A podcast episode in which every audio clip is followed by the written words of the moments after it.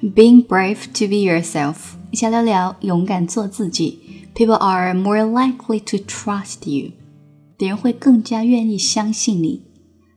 Who you are more likely to trust？你会更愿意相信谁呢？Somebody who keeps it real with you, tells you like it is, and is straightforward, or someone who can say a few words without telling a lie. 是那些跟你说真话并且直言不讳的人，还是那些三句话离不开谎言的人呢？Honesty goes a long way.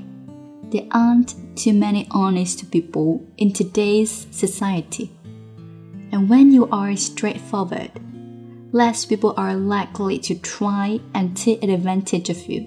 诚实才能够恒古长今。如今社会上诚实的人已经不多了。 如果说你能够直截了当，想要利用你、欺骗你的人，那么就少了很多。Back to the point. If you expect to be trusted, start being more honest. It's as plain and simple as that. 不过呢，还是回到我们的话题。如果想要被别人信任的话呢，那么请你把自己变得更加诚实一点。Okay, that's what we talk about today. Be brave to be yourself. 勇敢做自己，people are more likely to trust you，别人会更加愿意相信你。